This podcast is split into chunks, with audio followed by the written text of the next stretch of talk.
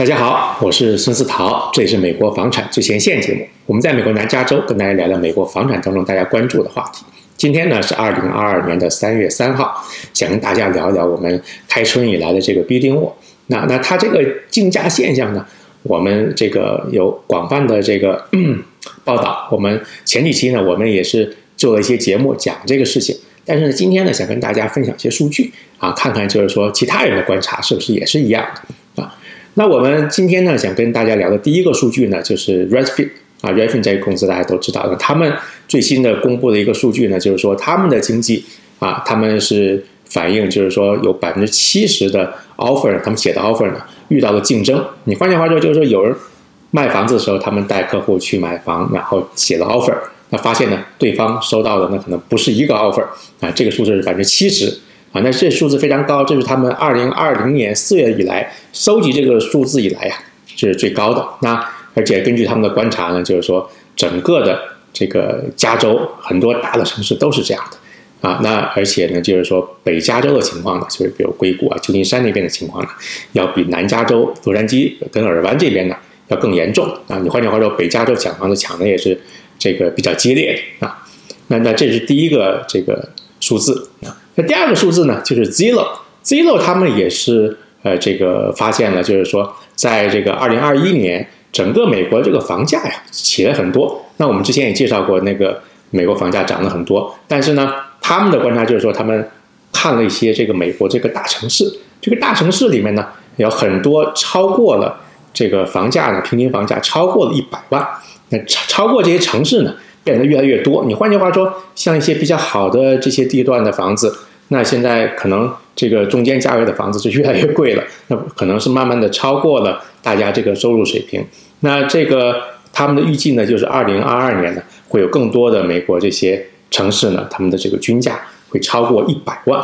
那这个就是说，换句话说，我们整个房地产市场上的这个可负担性也变得越来越不好了啊。因为我们知道，就是说，疫情以来啊，这个呃，大家的这个工资在上涨一些，但是呢，我们工资的上涨，你可以看一下有没有赶得上那这个美国房价上涨的这个速度啊，这个就是呃因人而异。但是呢，整个美国大的这个环境呢，就是说呃房价还是慢慢的往上走。那这个情况呢，根据大家的估计呢，在二零二二年呢，也不会有太大的的改变啊。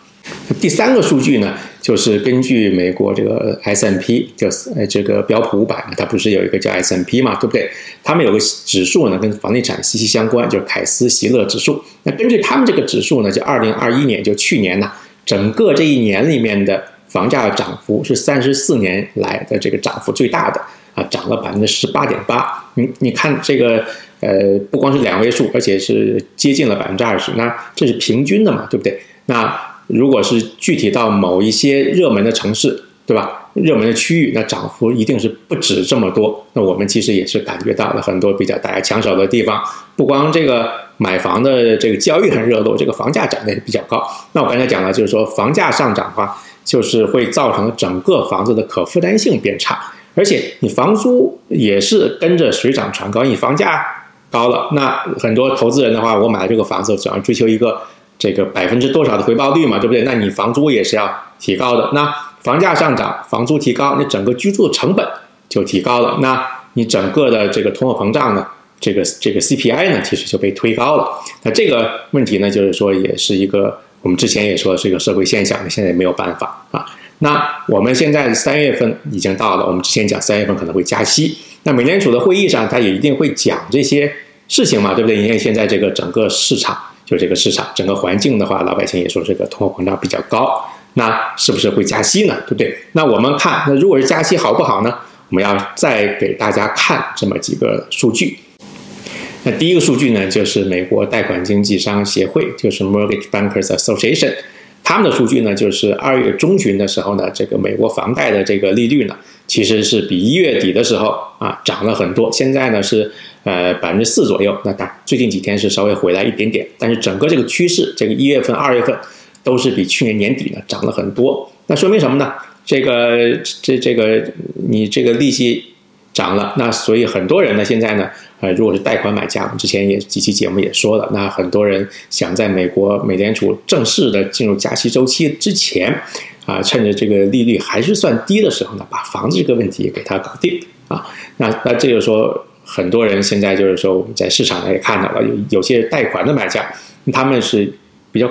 恐慌其实也没有必要了。其实你这个去抢这个房子抢太高的话，其实不一定划算，对不对？但是没有办法，那有些人呢，因为他是有他的特殊情况，那就需要这个用房贷把房子买了。那要不然的话怎么办呢？现在这个房租也是非常非常高的。现在，那关于美国房贷的这个第二个数据呢，也是这个 Mortgage 呃 Mortgage Bankers Association 他们这个美国房贷这个经济协会的他们这个数字，那就是说最近呢。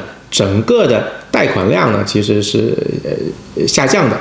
为什么这么讲呢？就是说你这个贷款，刚才讲贷款利率提高了，那很多人呢，他算了一下嘛，对不对？他有他的预算，他就没有办法买房了。就是说每这个提高一码的这个利率，就会有很多人他没有办法买房，这个是很现实的一个事情啊。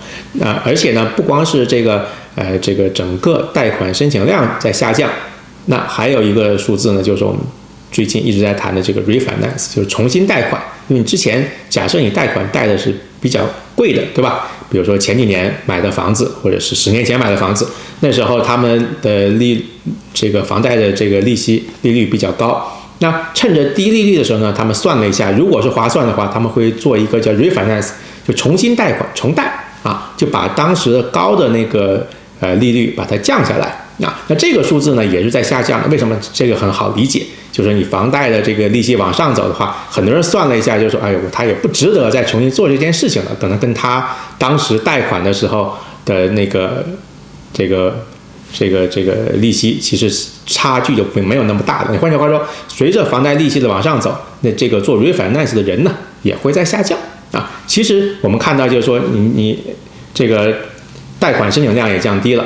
那换句话说呢，呃，随着美美联储的一个加息呢，我想这个整个市场上，这个会有很多人他因为这个加息没有办法来买房，所以话根据这个我们这个这个按常理来推估吧，那如果是夏天很多人来卖房，那然后又有一部分人啊被迫离开了这个房产市场，没有办法买了，所以话整个的这个竞争激烈情况呢，我觉得会随着美联储加息会有一点点的。啊，放缓，那当然也要看整个这个呃通货膨胀的这个情况。如果还是这么高通胀的话，那是不是还有很多人觉得话，趁着这个呃这个还是要追逐一下这个优质的房地产的这个投资标的呢？对吧？当然，你通货膨胀涨的话，美联储加息加的多的话，那可能也会影响到整个市场上这个这个这个稳定性啊，会造成一些动荡。所以的话，我们这个。没有办法预测这么准，我们都是根据这个当时经济情况来做一个大致的一个判断。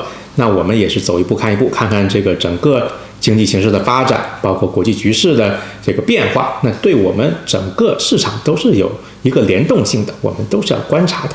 所以呢，我们昨天做一期节目，主要是讲的是什么呢？就是很多人就是说。昨天那期节目就是我们一发出去，就是说，如果是你手里拿到一个 pre-approval，就是这个预准信，那万一赶上这个突然加息，你怎么办呢？所以大家感兴趣，我还可以看一下。那今天呢，就是说有些朋友刚好今天上午就是来跟我们联系，就是说，哎呀，看了你那期节目，所以话你讲讲这个这个我们现在买房现在也是的确遇到了一些问题，那这个整个竞价情况呢也是比较严重，所以赶快跟大家。呃，介绍一些数据，看看能不能给大家有一些帮助。那我是孙思桃，这是美国房产最前线节目，我们下期再见，拜拜。